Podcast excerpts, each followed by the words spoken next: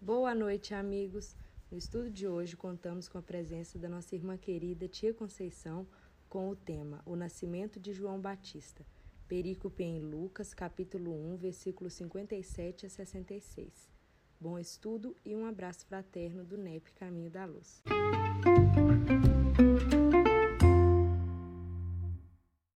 Mestre Jesus, divino amigo, mais uma vez, Senhor, aqui estamos para mais uma vez, Jesus, nessa sintonia contigo, conhecer um pouco mais do teu evangelho, sentir, para que possamos vivenciá-lo no nosso dia a dia.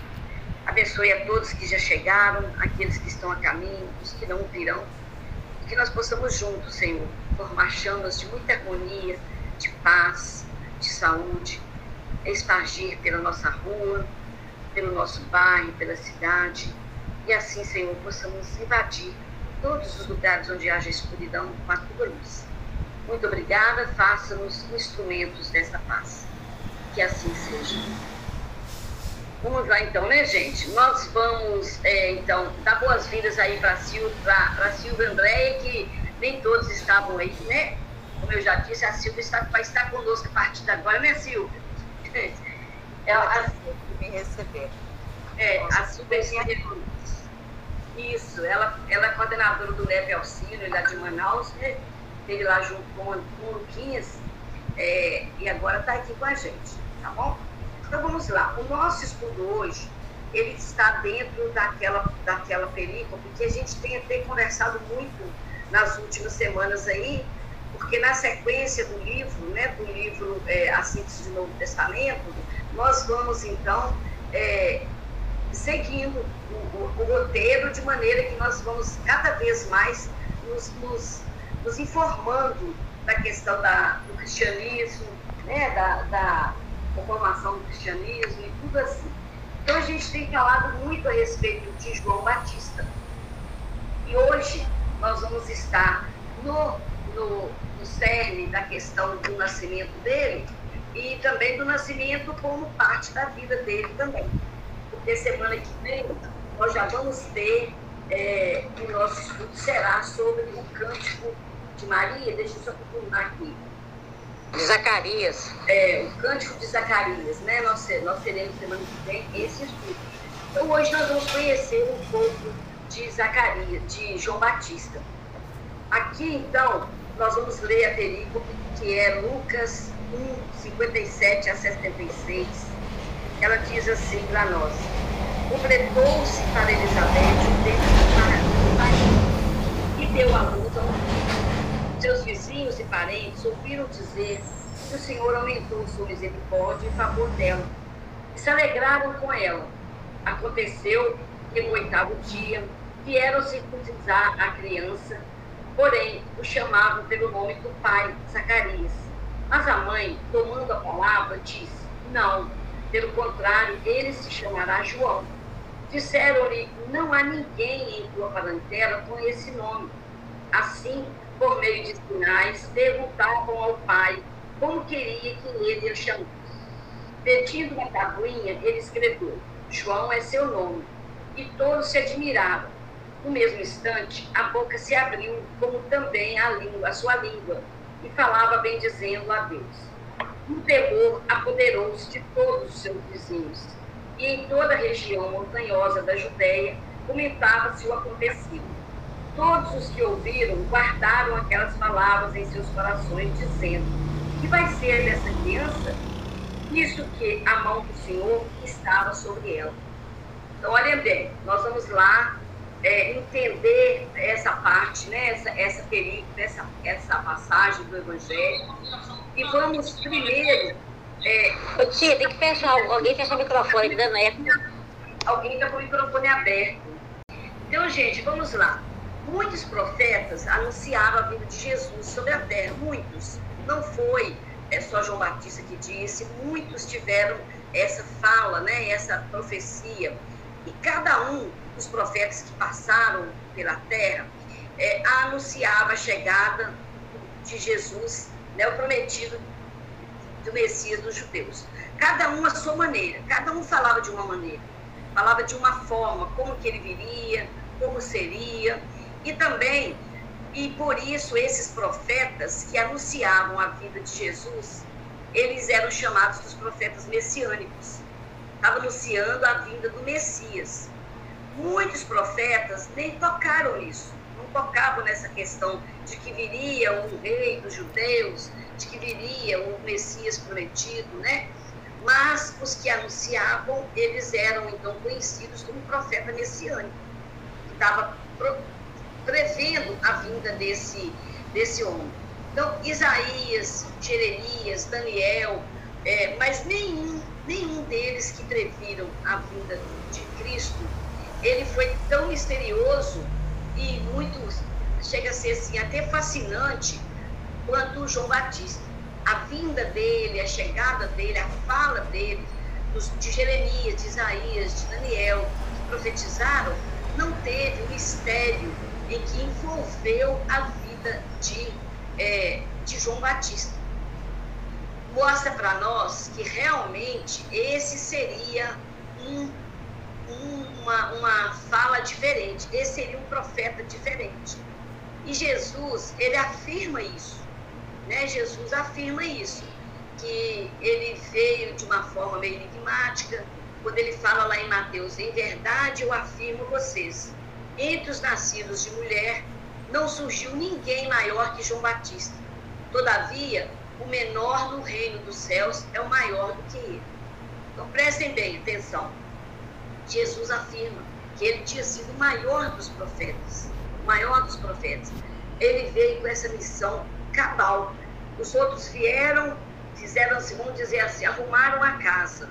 Arrumaram a casa. Fez aquilo quando a gente faz aquela faxina na casa, você arruma, coloca as coisas fora do lugar, coloca tudo para cima e depois no final chega aquela pessoa que vem colocar tudo certinho no lugar, aí realça a casa, realça a limpeza.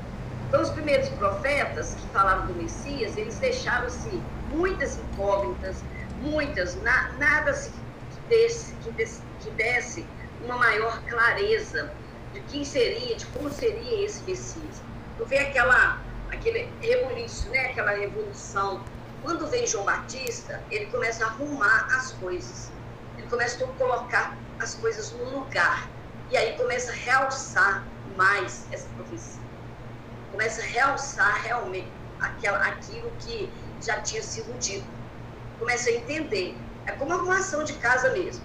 A gente chega, vê a casa toda bagunçada, é tudo para cima, ninguém vê que está arrumado. Mas na hora que desce, que chega a pessoa que vai descer os móveis, que vai colocar o ornamento, a toalhinha bonita, aí percebe-se que a casa está arrumada. Foi mais ou menos assim, com a vida de João Batista. Quando ele chegou, teve essa, essa, essa arrumação começaram-se então a entender né, o porquê que, é, como que seria a vinda de Jesus. Começaram a entender, né, não entendaram, entenderam tudo não. Então, para a gente entender essa mensagem, esse mistério que envolveu toda a vida de, a vida de, de João, é muito importante a gente conhecer a história dele desde o nascimento. Coisa que nós já vimos até um pouco semana passada com a José, na outra semana é, que nós também estudamos alguma coisa, foi passado, né? Porque os assuntos são assim, entrelaçados. Nós vimos isso nas semanas anteriores, a visita de, de Maria e Isabel. Na semana passada, a gente viu, é, a, nós vamos ver na né, semana que vem sobre o cântico, então presta bem atenção.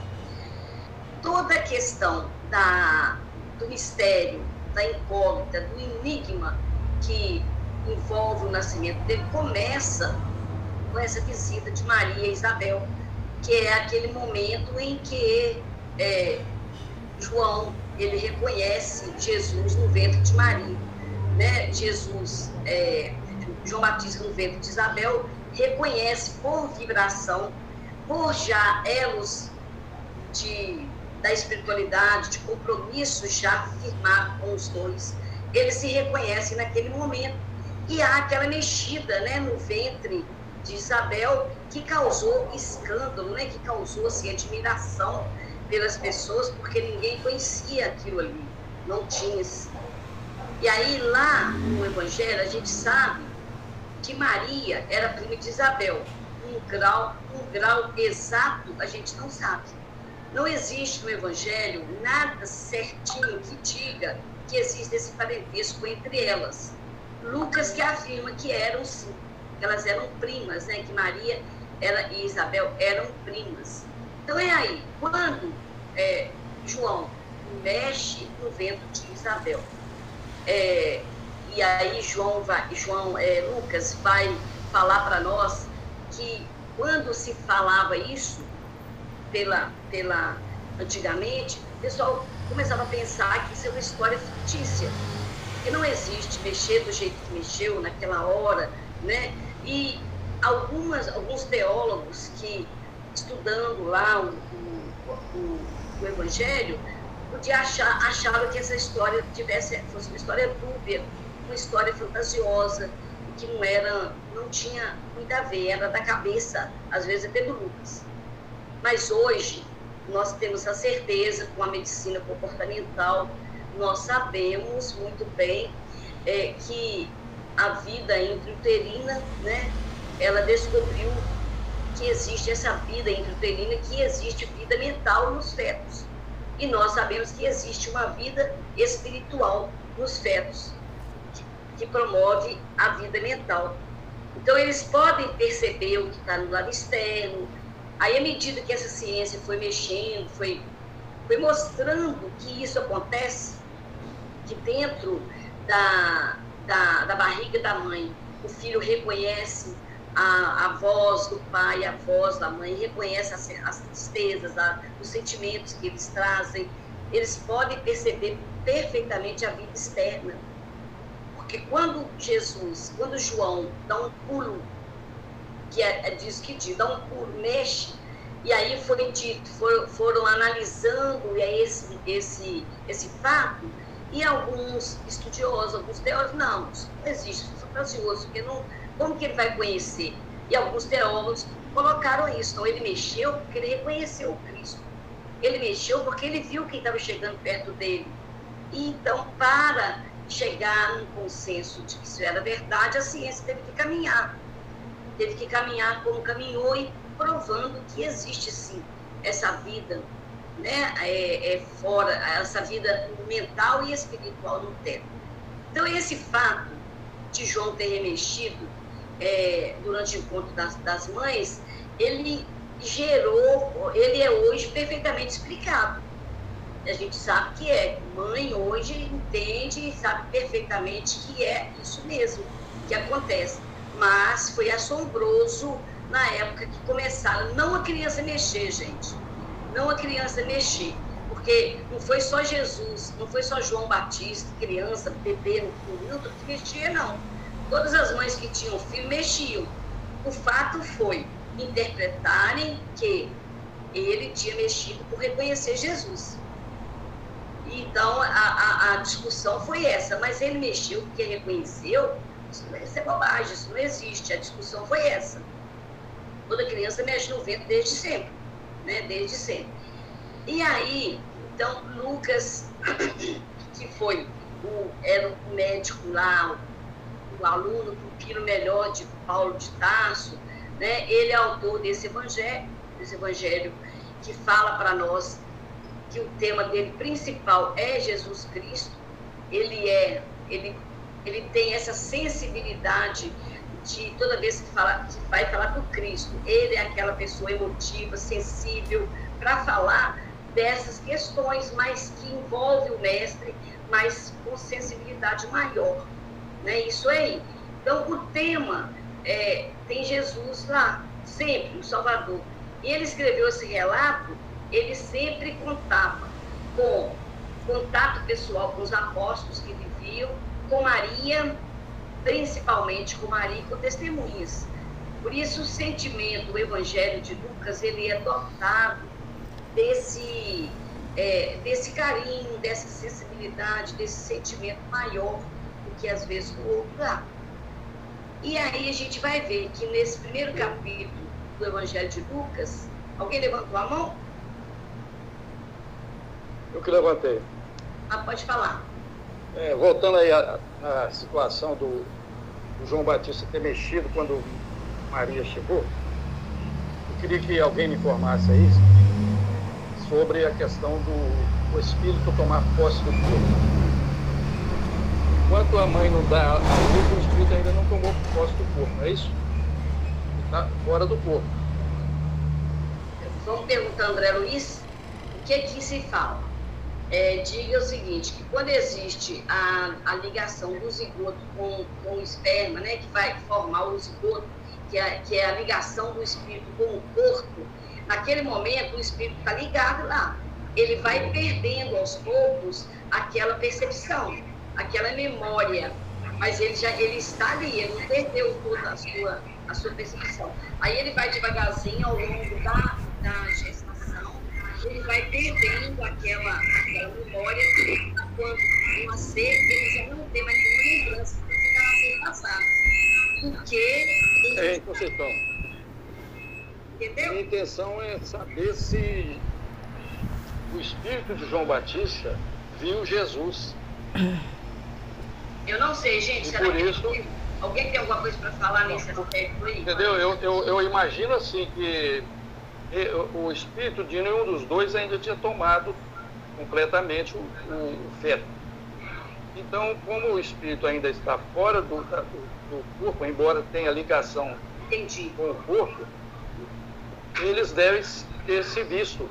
E, e aí, né, na, na minha imaginação, ok? É, eu, eu entendi, eu entendi o que, que você falou. E Aí o espírito já estava, estava do lado de fora, mais fácil ele ver. Não sei não, tá, Zé Carlos? Você para com essas imaginações suas. Ele imagina demais. Mas se alguém, alguém tiver essa mas- resposta, gente, é, Eu não tenho certeza, não, por isso eu estou perguntando. é, pois né? eu também não A tenho. doutrina Eu, espírita parece que explica. eu nunca vi nada assim a respeito, tá? Assim, que fale isso aí. Eu nunca vi. E eu acho assim, tão bacana só, só ficar no sentimento, né? Ter percebido, a gente saber que feto na barriga da gente percebe fora, né? E, e como eles eram espíritos diferenciados, tudo pode acontecer. Mas eu não tenho notícia, não. Alguém está falando alguma coisa aí? Alguém levantou a mão de novo? E o Simar? Aí o Simar está com, com problema lá. Certo agora? Deu, agora nós estamos escutando. Quer falar? É, eu queria falar assim para o Zé Carlos né, e para todos. Eu acho o seguinte: essa questão do encontro de, desse primeiro encontro de Jesus com João Batista através das mães é muito importante para nós a gente ter isso que você falou, esse sentimento. É, é claro que João Batista já estava com mais ou menos seis meses de vida. Ele iria mexer mesmo, estaria mexendo e, e muito. Mas pensar que houve ali uma, uma, uma energia, um- uma vibração, é importante para a gente ter essa sensação. Né? Ah, precisa ser provado? Não, porque a fé é confiança. A gente não precisa estar provando nada. Não é? Aquela discussão, ah, Jesus sentiu dor na cruz, eu não sentiu, aí daí? O que, que isso faz diferença? Mas essa questão de João Batista e Jesus, eles têm um laço muito grande, muito grande. E é, esse sentimento de, de, de a gente querer acreditar que realmente ele reconheceu Jesus é bom. Ele revigora a gente na fé, na fé. Então seria mesmo uma questão de confiança, Isso mesmo. não é? É isso mesmo, isso, Mar. Lá no primeiro capítulo do Lucas, esse, cap- esse capítulo que nós estamos estudando, né? Ele, ele, são 80 versículos que tem esse capítulo lá em Lucas. E ele vai narrar para a gente de uma forma única o nascimento de João Batista. É de, forma, de uma forma espetacular que ele fala para a gente. Aí, quando ele vai narrando a forma desde Maria ser idosa, de Zacarias ser idoso, de Zacarias perder a voz, é, porque ele duvidou ou porque ele falava demais e não era hora de falar, né? A gente não, não tem essa, essa, essa, essa, essa conotação certinha do que foi, mas são essas as opiniões. Então nos dá uma real sensação de que como que aconteceu e por que deveria ser daquela forma. Por que, deveria ser daquela forma? Deveria ser tão chamativo como foi. Desde o, o pai fica mudo, né? a, mãe, a mãe engravida idosa, o pai idoso, o pai fica mudo. Aí o filho mexe na, na, na barriga, reconhecendo o primo que estava lá. Uma coisa muito assim chamativa, uma sensação muito grande que, que, que houve ali, e, e até hoje mesmo, para os tempos atuais, a gente ficaria assim, poxa, mas que coisa, né? Quando tem alguma notícia aí de uma, de uma, uma gravidez diferente, a gente fica assim. Então, por que, que deveria ser tão chamativo? E João e Lucas vai deixar isso para a gente bem claro, que foi uma notícia lá que foi dada de uma forma e porque de, poder, deveria ser ouvida e deveria ser comentada. Deveria ser ouvida e deveria ser muito comentada por todo mundo. Porque é, a comunidade, todas as comunidades, a comunidade da região toda, deveriam saber daqueles fatos para já estar tá começando. Né? O precursor está ali já na sua, na sua fala, ele já, desde seu nascimento, já deixar claro que ele seria o que ele estaria falando de Jesus, né? Jesus estava vindo. Aí a gente costuma falar assim, foi uma jogada de marketing, né, né, né, né? Uma jogada de marketing da espiritualidade, de Deus, de, de envolver o nascimento de Jesus nesses acontecimentos. Porque não, imagina bem, imagina quem não falou daquele nascimento. Quem ficou sem comentar sobre a forma que que Isabel ficou grata a começar e tudo que aconteceu. Então, muita coisa, é muita coisa. Era prova mesmo de que Jesus falou mais, mais tarde que ele seria dos homens o maior deles. E aí a gente vai entendendo, à medida que nós vamos lendo, nós vamos entendendo, de certa forma, por que, que, é, que o nascimento de João foi considerado um mistério. E esses fatos fora do normal, fora dos costumes judaicos, né, fora de costumes judaicos, porque nós vamos ver os costumes judaicos sendo transgredidos na, na, nesse momento, nesse momento do nascimento de, de, de João, nós vamos ver esses, esses alguns princípios sendo, sendo, sendo transgredidos. Até mesmo a questão a começar assim, a questão dos nomes, né? a questão do nome escolhido por, por, por Maria, né? por, por Zacarias. Isso tudo tem uma, uma, uma, uma implicação espiritual muito grande na vida daquele, daquele moço que estava lá. Então, olha só, os amigos, vizinhos, parentes, eles ficaram muito felizes com a informação, né? E na tradução de judaica, não ter filhos era uma desgraça, era uma, um pecado, né? Era, era ruim para a mulher, era feio. Então, quando ela engravida, as pessoas começaram a entender que Deus teve uma misericórdia muito grande com o casal, de permitir que ela tenha filho, de permitir que ainda naquela idade ela ainda tivesse o filho. Ela então voltou a ser, a ser uma mulher abençoada por Deus né? Ela poderia ter sido repudiada pelo marido. E naquele momento eles notavam a misericórdia de Deus. A misericórdia sobre a mãe, sobre aquela mãe. Tirou dela aquele fardo, né? aquela responsabilidade e consequências que teria por ela não conceber um filho. Então isso seria muito bom, é Deus agindo é, com ela. Né? Então, vamos lá. João Batista nasce né, no meio desse desse, desse burburinho, né, desse mistério todo, desse enigma. E aí aconteceu que lá no oitavo dia, eles vieram para circuncidar a criança. Então, porém, todo mundo que estava lá na hora da, da circuncisão, a circuncisão, gente, ela precisava ser feita no oitavo dia, né? E hoje, é tão engraçado, a gente até explica assim, porque hoje os médicos falam isso, que para evitar infecção é melhor que se faça depois do sétimo dia, e a circuncisão é feita no oitavo dia.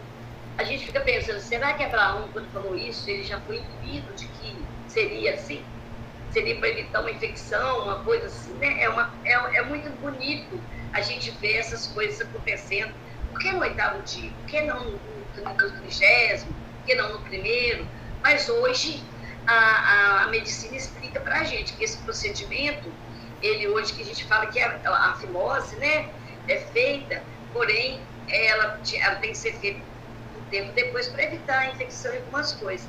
E a, a circuncisão era essa, era a remoção do prepúcio do, do pênis humano, né? Era aquilo que, é, que significa a, a, a circuncisão.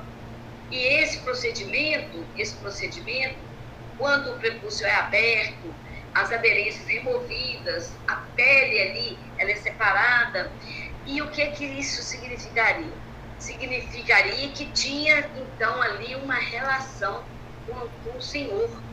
Estava naquele momento aquela pessoa sendo filha do Pai, sendo considerada filha do Pai. E na, na tradição judaica, isso era feito no, no, no oitavo dia. Então, seria uma aliança feita entre Deus, entre aquela, aquele ser e Deus. Por isso estava sendo feito. E Abraão e os seus descendentes é, faziam um rito né, é, de inserção no povo eleito. Ele estava assim, inserido naquele povo no meio do judeu. E Deus, então, é, teria obrigatório, tornado obrigatório a prática da circuncisão masculina a Abraão. E um ano antes do nascimento de Isaac seria o seu filho. Um ano antes, então, a partir de Isaac, teve esse, essa, essa, essa prática né, entre os judeus. Todos os homens lá da casa de Abraão, que a gente depois vai ver as famílias, o povo de Abraão, eles receberam esse sinal de pacto. Era um pacto, era uma aliança feita com Deus, com, com o qual é, eles entregavam a Deus a, essa aliança de carne, essa aliança de carne, um anel prenupcial. Seria essa aliança feita com Deus, mostrando a reciprocidade desse ato, né, de fé no corpo. Olhem bem. Então, a circuncisão torna-se um ato obrigatório na lei de Moisés. Nós vamos ver isso lá em Levítico, no capítulo 12, versículos 2 e 3. A gente vai ver isso lá. Tornou-se um ato obrigatório na lei de Moisés. Então, quem não fosse circuncisado, não era, não poderia estar lá, não era filho de Abraão. Tinha que ser isso mais tarde, teve uma confusãozinha com Paulo de Tarso, né, que ele começou a explicar que essa circuncisão, ela, ela deveria ser do coração. Essa aliança, ela deveria ser feita do coração e não do corpo, não a partir de uma, de uma, de um pedaço de pele ou de alguma coisa, né? Na antiga Israel, isso era tão importante que mesmo no oitavo dia, olha, se caísse no sabá, no sábado, é, poderia ser feito. No sábado que não se poderia fazer nada, que é sagrado, né? Que teria que ficar quietinho lá. Mas se caísse o oitavo dia no sábado, estava liberado. Podia ser feito o serviço. Né? O sabá era o dia do descanso, é o dia da inatividade, mas naquele dia poderia ser feito. De tão importante que era isso para os judeus.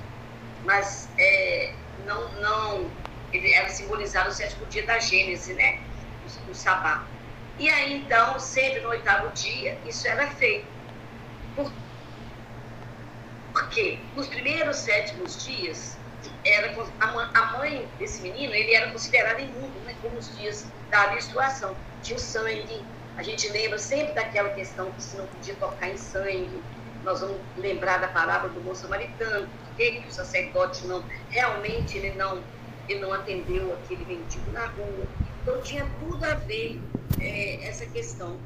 Aí a circuncisão, ela era feita, ela deveria ser feita, deverá ficar é, 33 dias purificando o seu sangue.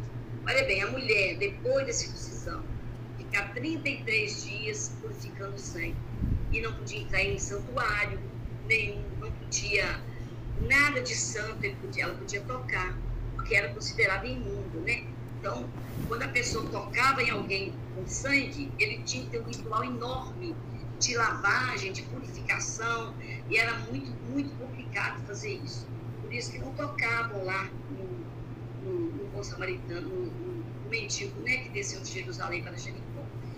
Aí, então, a gente pensa, aí nós vamos avaliar outras questões nessa, nesse dia e a gente, é, lembrando lá do médico, né? O médico, esse médico que fala isso, ele fala no livro das citações dessas doenças, que ele vai falar da, da substância, da vitamina que podia é, ocorrer a, a, ocorrer a contaminação, a infecção, né? Uma vitamina K que tinha lá, que tem, né? E que por isso tinha que ser feito. Aí a gente vai fazendo a relação, é muito bacana, né? Você vê que hoje tem uma explicação para aquilo que Abraão falou há quanto tempo e que é uma, é uma coisa que vem de Deus mesmo, que é divino, né?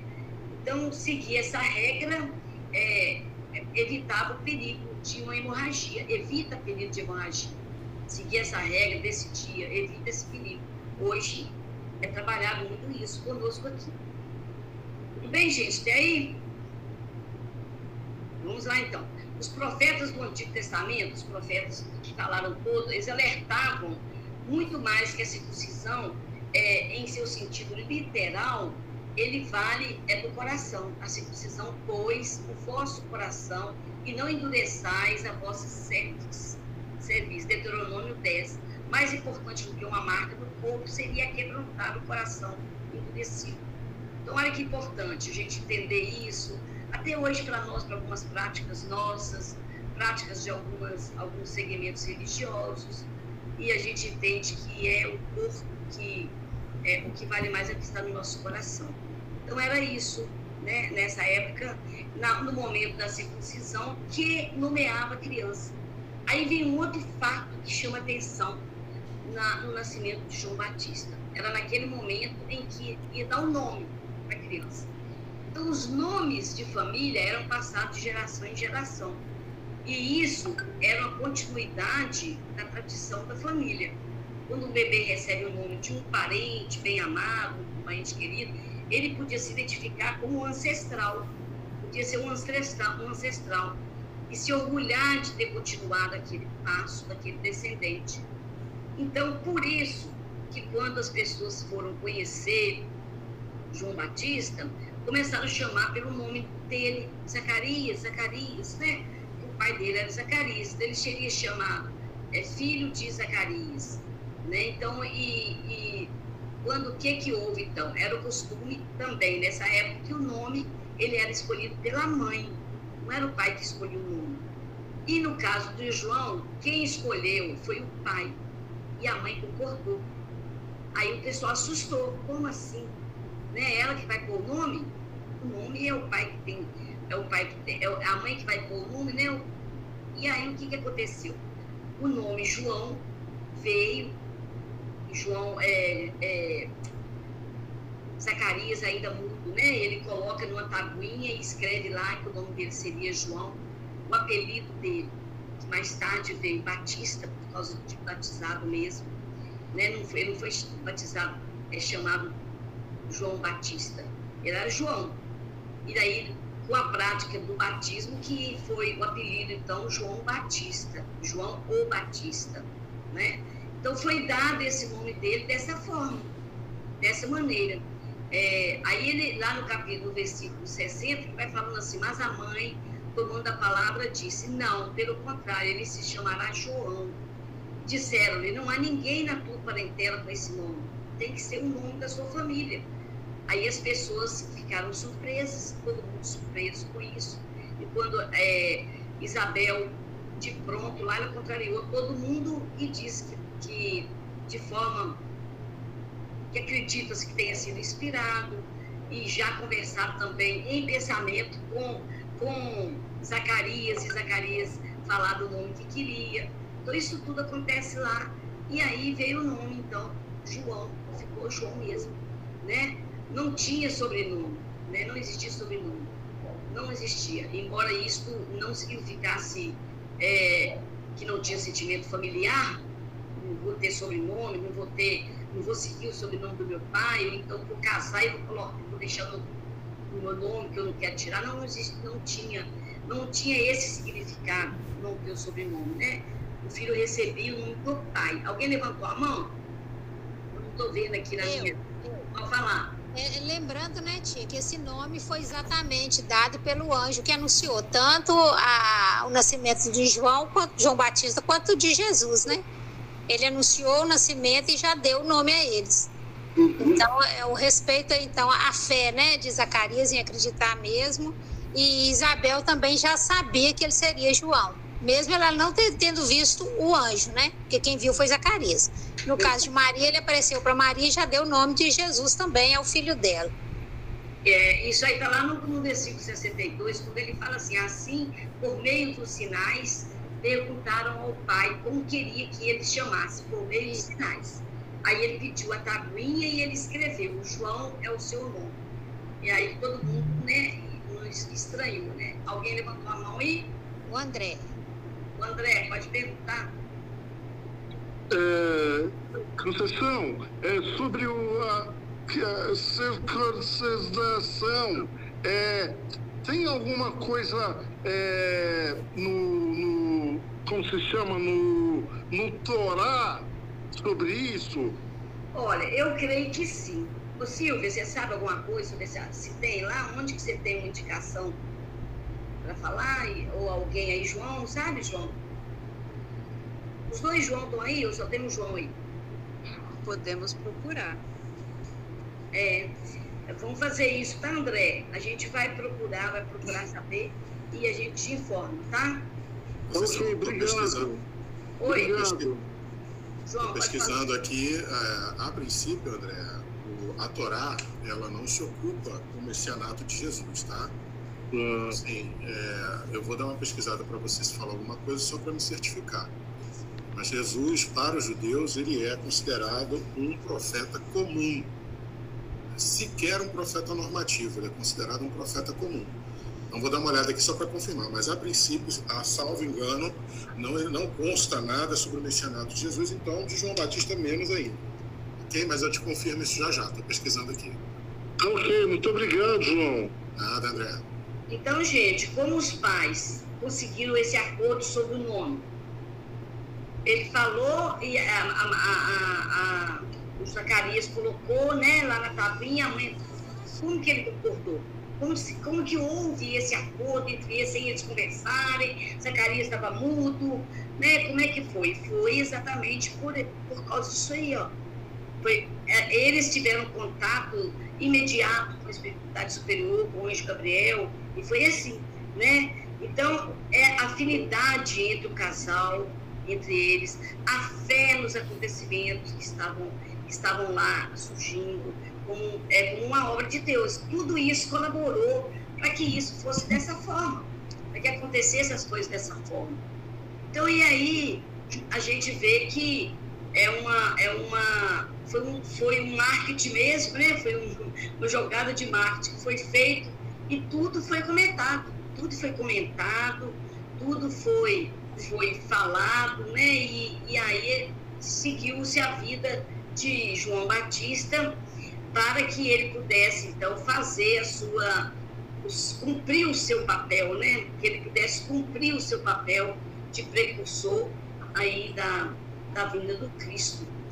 Aí lá, quando a boca de. quando, quando, é, é, quando Moisés, quando Zacarias, ele conseguiu falar, né? Quando ele conseguiu falar, e foi como se o castigo que muita gente tomou como castigo aquilo que ele teve, por ele ter duvidado das palavras do anjo Gabriel, é como se tivesse acabado aquele castigo. Naquela hora ele conseguiu falar alguma coisa, né? Um Oi, pode você falar. tá conseguindo ver quem levanta a mão? Não, né? Não, eu tô vendo não. Quem levantou?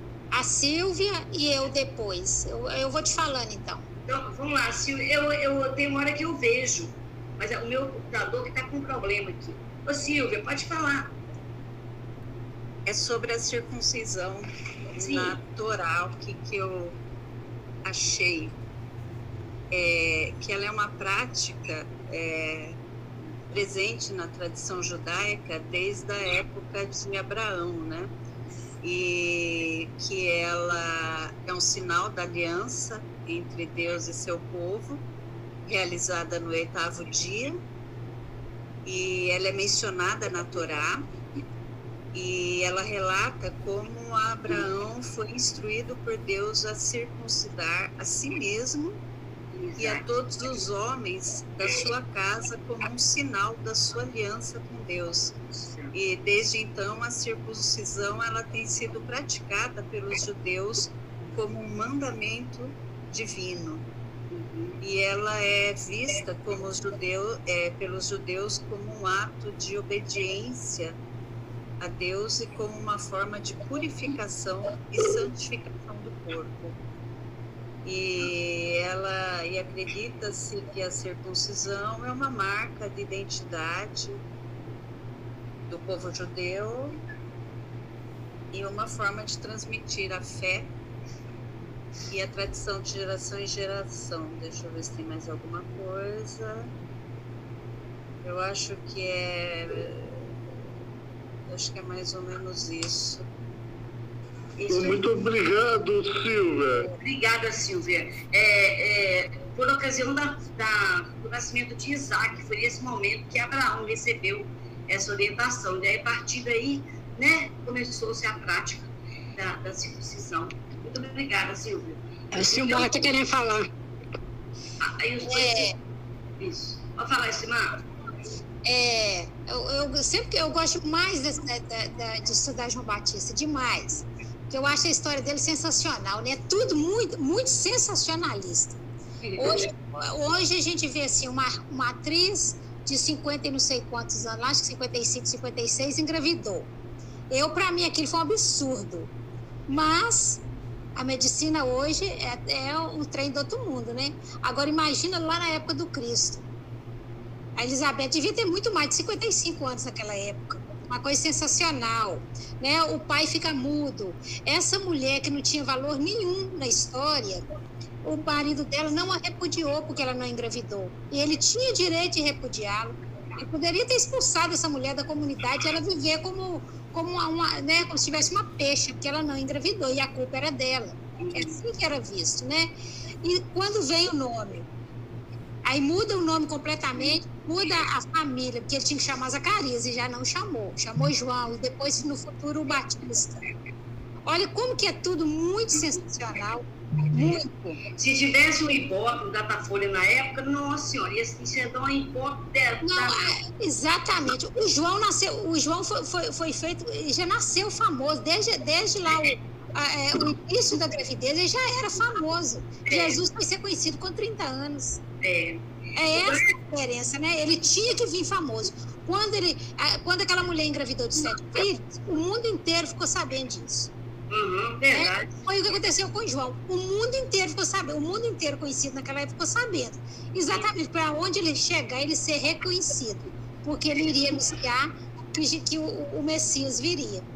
Ah, é muito interessante essa, essa história dele, muito boa mesmo. E assim Batista, gente.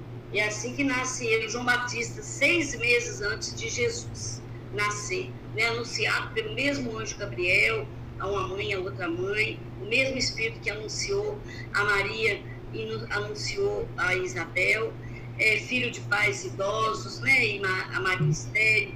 Então ficou famoso, a fama dele correu mesmo, a pequena, as montanhas, a aldeia lá de perto, foi correndo. E João Batista cresce então, ele cresce então ali, e João Batista, ele deveria ter sido é, educado numa escola de sacerdotes, porque ele era filho de sacerdote. Né? Então, o nascimento dele, ele tinha que ter vindo, ele tinha que ter vindo de muitas expectativas, e ele era, um, como, como João colocou, era um profeta normativo e não normativo, e que não tinha aquele tanto de, é, de, de, de, atenção, né? como, como os, os, os do Velho Testamento. Então, ele foi muito, muito atrativo muito atrativos à prefeitura para que ele ficasse, começasse a ser reconhecido. E aí, então, ele, ele, ele vai, a gente vai ver o Cântico de Zacarias depois, que é muito bacana também. A semana que vem a gente vai ver e conhecer mais alguma coisa. E aí, a pergunta ficava na cabeça das pessoas, o que vai ser esse menino, dessa criança, né, que nasceu diante disso tudo aí, como que vai ser, por que Deus fez isso acontecer? Quem será esse, esse menino, né? Então, João Batista, ele foi o último profeta da linhagem é, que preparou para fazer, para trazer a mensagem do Cristo, Jesus, a mensagem de Jesus. Ele foi o último profeta. Então aí ele foi chamado de precursor mesmo, foi chamado de precursor. E isso Humberto de Campos ele fala muito bacana para nós no livro Boa Nova, né, que clama a voz do deserto, operário da primeira obra, símbolo rude da verdade que arranca as mais fortes raízes do mundo. João é o primeiro sinal do Cristo ativo, vai falar do Cristo que, que age, que faz é, milagres, que faz caridade, que, que mostra o amor, né? Então, e foi por essa razão que dele é, Jesus falou, dos nascidos de mulher, ele é o, mai, o maior de todos. Então, finalizando assim, é, os autores, o último profeta que o Senhor, do Senhor para nos ensinar, para ensinar aos homens que a viverem de acordo com os mandamentos divinos, que viria alguém, foi ele. E aí, como é que foi a vida de João Batista? Que a gente vai ver. João Batista é o que clama no deserto, como que ele começou a batizar, por quê, o que, que aconteceu. Então a gente vê que deserto, nós falamos assim, é um deserto. Não é um deserto, deserto sem casa, não. É um deserto, uma, uma cidade como a gente lembra muito quando ficou Prisca no, no livro Paulo Estevão, um deserto, uma cidade deserta, uma cidade pequena. Aí ele ficava por lá, que ele se alimentou de gafanhotos, e a gente vai aprender que não era gafanhotos, era uma, uma, uma lâmpada que chamava de um nome, algaf... eu vou, vou, vou descobrir aqui o nome para falar com vocês. Então, Alcachofra? Não, é um outro nome. Eu, depois eu vou ver aqui, tem uma anotação aqui. Que ele, ele disse. Alfarroba. Alfarroba, isso mesmo. É. Obrigado, João. Obrigado. É, estranhamente, ele tinha que ser filho de sacerdote, porque ele não foi para a escola dos saduceus como ele teria que ir, onde deveria ser treinado para ser um, um, um verdadeiro levita. Ele não foi.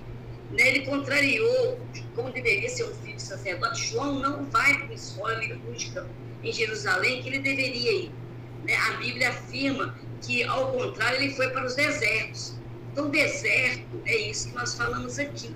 Né? Não, é, não é essa questão do deserto, é sua areia, que a pessoa fica lá sem, sem comer. Então, lá em Lucas, ele vai falar nesse versículo mais para frente, nem é nosso hoje, o menino crescia e se fortalecia em espírito e viveu nos desertos até o dia em que havia de manifestar-se a Israel. E aí ele foi se preparar. Né? Aí conta a história de que ele pode ter morado numa comunidade dos essênios, que não tem nada certo. Os essênios eram, eram um grupo de pessoas que desentendeu com Jerusalém, porque não comportava com os, com os, com os rituais. E aí se afastou da cidade. Eles eram muito enigmáticos.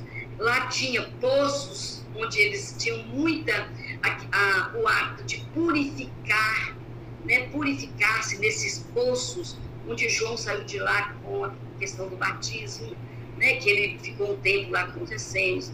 Então, esse deserto é, seria esse mesmo deserto que Jesus passou quatro dias perto do Mar Morto, né? É lá a comunidade dos essênios, é perto do Mar Morto. Ele saiu de lá com essas práticas e aí era tão importante para ele e aí a, precisava que fosse daquela forma. E era uma região inóspita, né? Região com pouca vegetação, com calor insuportável, mas era um deserto onde tinha pessoas. Tinha um ou outro que morava lá.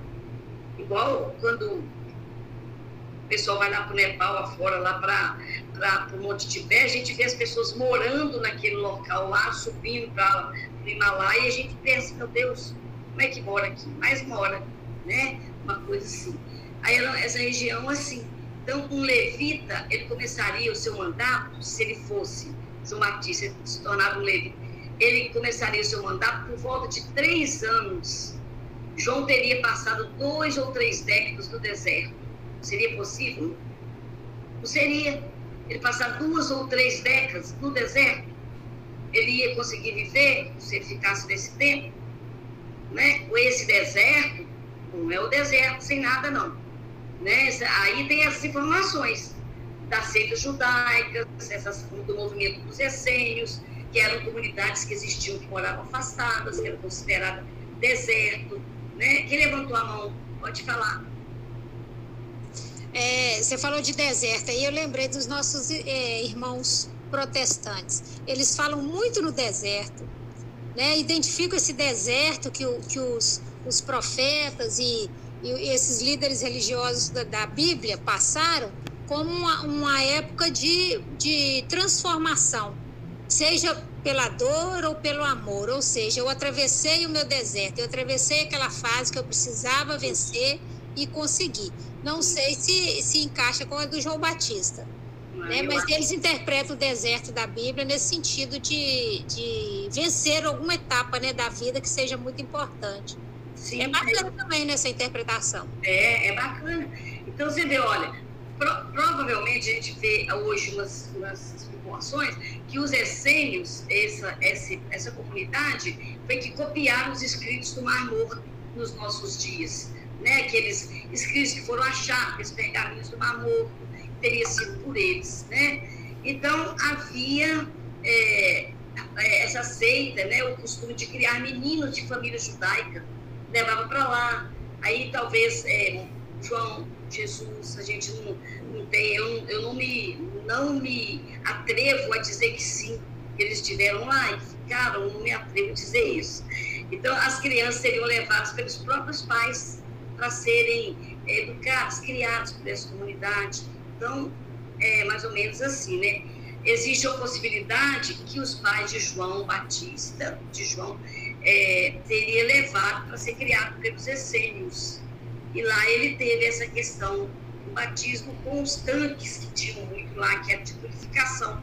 Eles eram muito místicos, né? Esse pessoal lá. E aí, o precursor, ele seria o anunciador do, do, do ele deveria pertencer a essa, a essa família sacerdotal, então ele nasceu com Zacarias, exatamente como era a família de João Batista. Né? Ele deveria ser anunciador e ele começou a anunciar desde o seu nascimento, desde a sua concepção. Né? Então, os banhos de purificação lá, com os essênios, o levou é, que aí estaria, muita gente pensa que aí estaria a questão do batismo, né? a raiz do batismo pregado por João, feito por João se João, se João viveu com os essênios, em algum, em algum momento a, a história fala que ele rompeu com eles. Em algum momento ele passou a não, não agir como eles agiam. Que tem muita, muita coisa também falada sobre as atitudes dos essênios, né? Então, os seus ensinos divergiam assim, de algumas coisas do pensamento dele e da própria missão dele, ele veio aqui na Terra. Então, em algum momento, ele afastou. E João ele não aconselhou as pessoas a se afastarem dos centros urbanos, como os essênios faziam.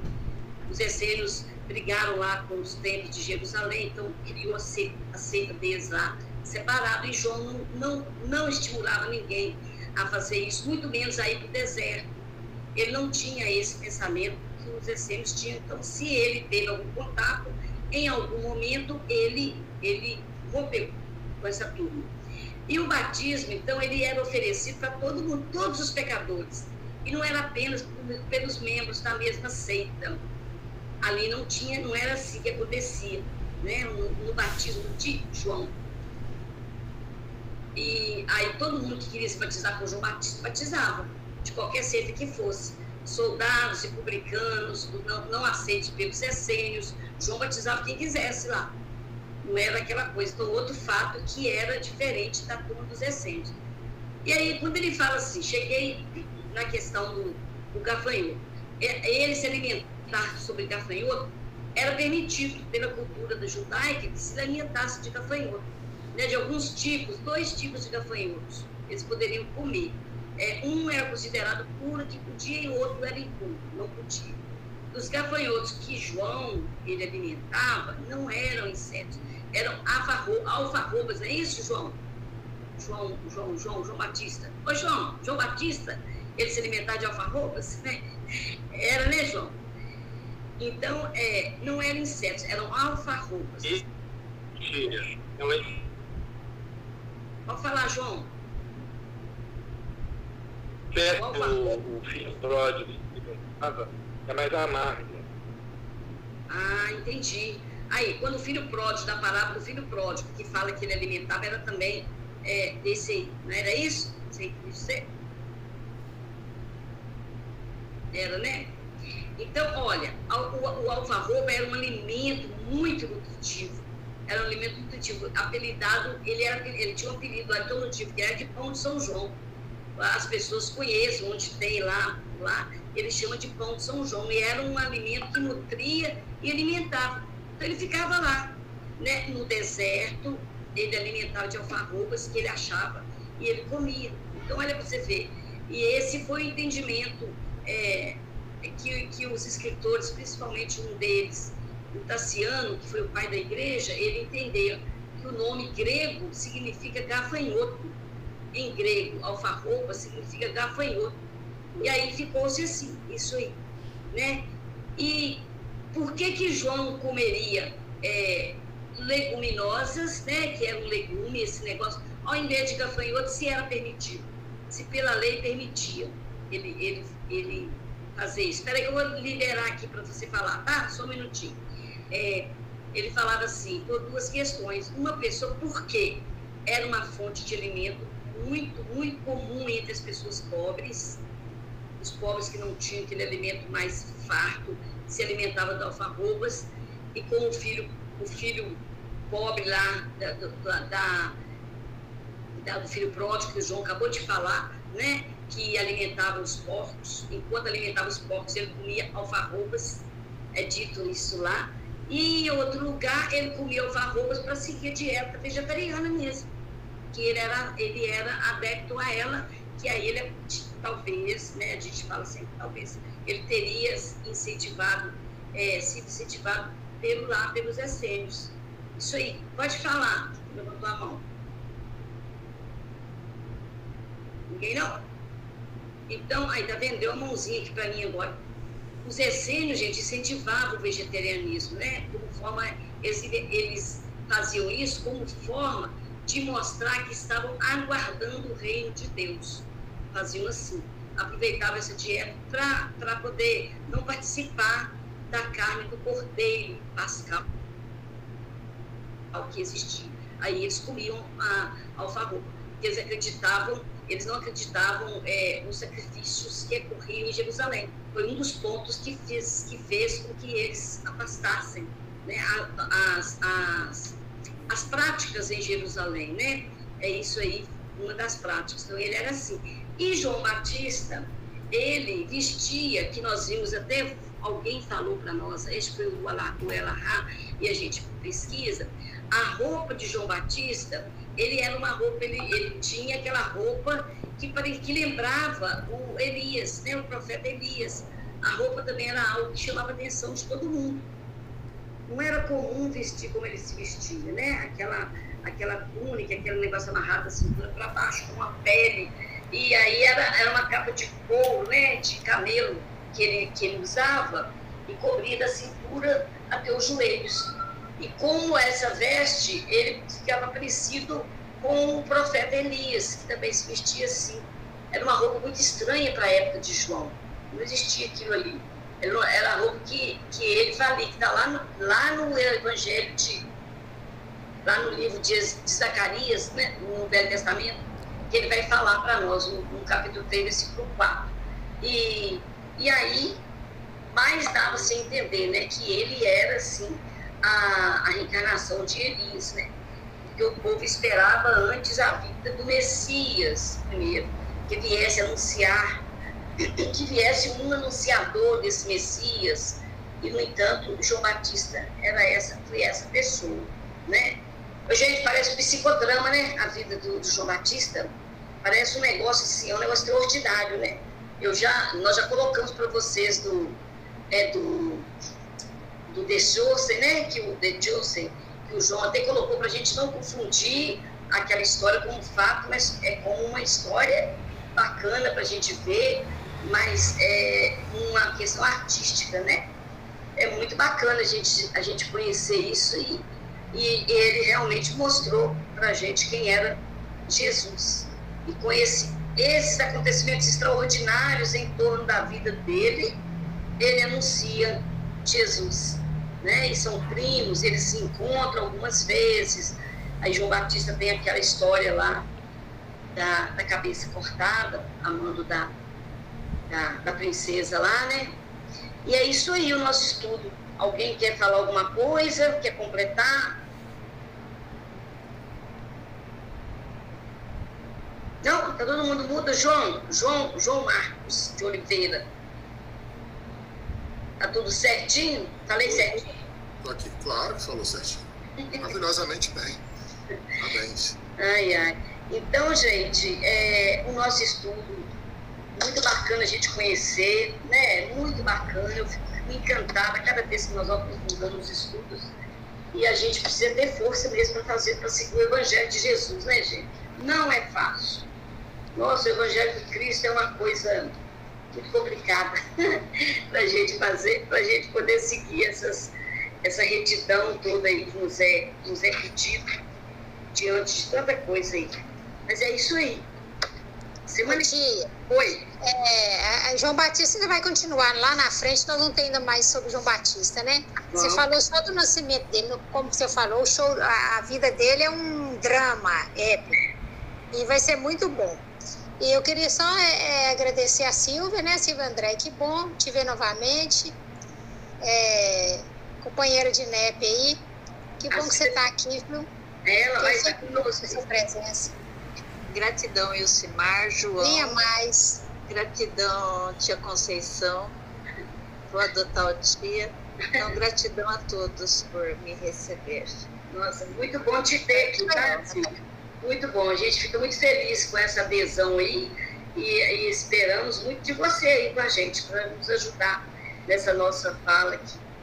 Então, gente, semana que vem nós vamos ter uma, um estudo do Cântico de Zacarias. Quem vai fazer é um, é um- é- são versículos, né, são três versículos apenas. Quem vai falar para nós é a Mônica Ackerman. Ela que vai ficar responsável pelo nosso estudo. Vou participar, a Mônica é né, muito estudiosa do Evangelho, muito conhecedora, e vem trazer para nós aí a nossa, o nosso estudo. Tá bom? E muito obrigada a todos mais uma vez. Vocês querem falar alguma coisa? Muito obrigado, Conceição. Muito obrigado, pessoal. Tá, joia. Gente, olha, lembrando mais uma vez da live do, do Saulo César no domingo, tá? Às 19 horas.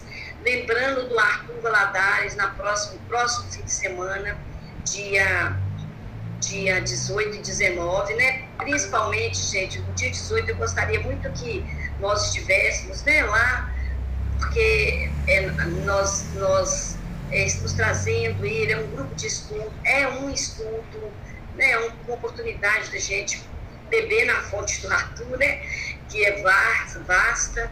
Vamos fazer força para nós estarmos lá às 14 horas, mas é muito bom, tá bom?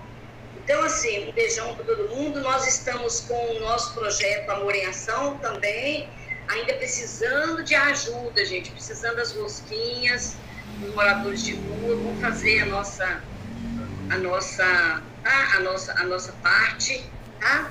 e vamos contribuir, porque a gente tem contribuído pouco em material. Em material a gente tem contribuído pouco, né?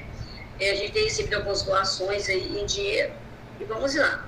Dia 18 estamos aí, eu ainda estou assim em, suspense, né? Porque nós estamos esperando alguma, alguma, al- alguma solução aqui para a questão do Elvésio, né? Da, da questão da saúde dele, a gente não sabe como pode acontecer aí, mas a gente tem plano B, é, não tem problema não, vai acontecer normalmente, tá? Então fique com Deus, vamos fazer a nossa prece, pedir a Silvia para fazer a prece para nós. A convidada, ela é intimada, tá? A prece. Então, meus amigos, meus irmãos, vamos, vamos agradecendo nessa harmonia, nesse sentimento de harmonia, de gratidão. Vamos agradecendo aos nossos mentores, vamos agradecendo aos mentores do grupo do NEP Caminho da Luz, a essa oportunidade bendita de estarmos reunidos em nome de Deus, em nome do Cristo, em mais uma noite de estudo, que possamos permanecer nesta harmonia durante toda a semana, que possamos nos reunir na próxima semana em saúde, em paz. E aproveitamos a pedir a todos os nossos irmãos que não puderam estar aqui presentes, que eles possam sentir o nosso carinho, a nossa paz, o nosso sentimento de gratidão. Que os nossos irmãos que se encontram em estado de vulnerabilidade, que se encontram necessitados, também possam sentir o consolo e a bênção de Deus. Pedimos a permissão para encerrar o nosso estudo e que possamos ficar em paz. Que assim seja, graças a Deus.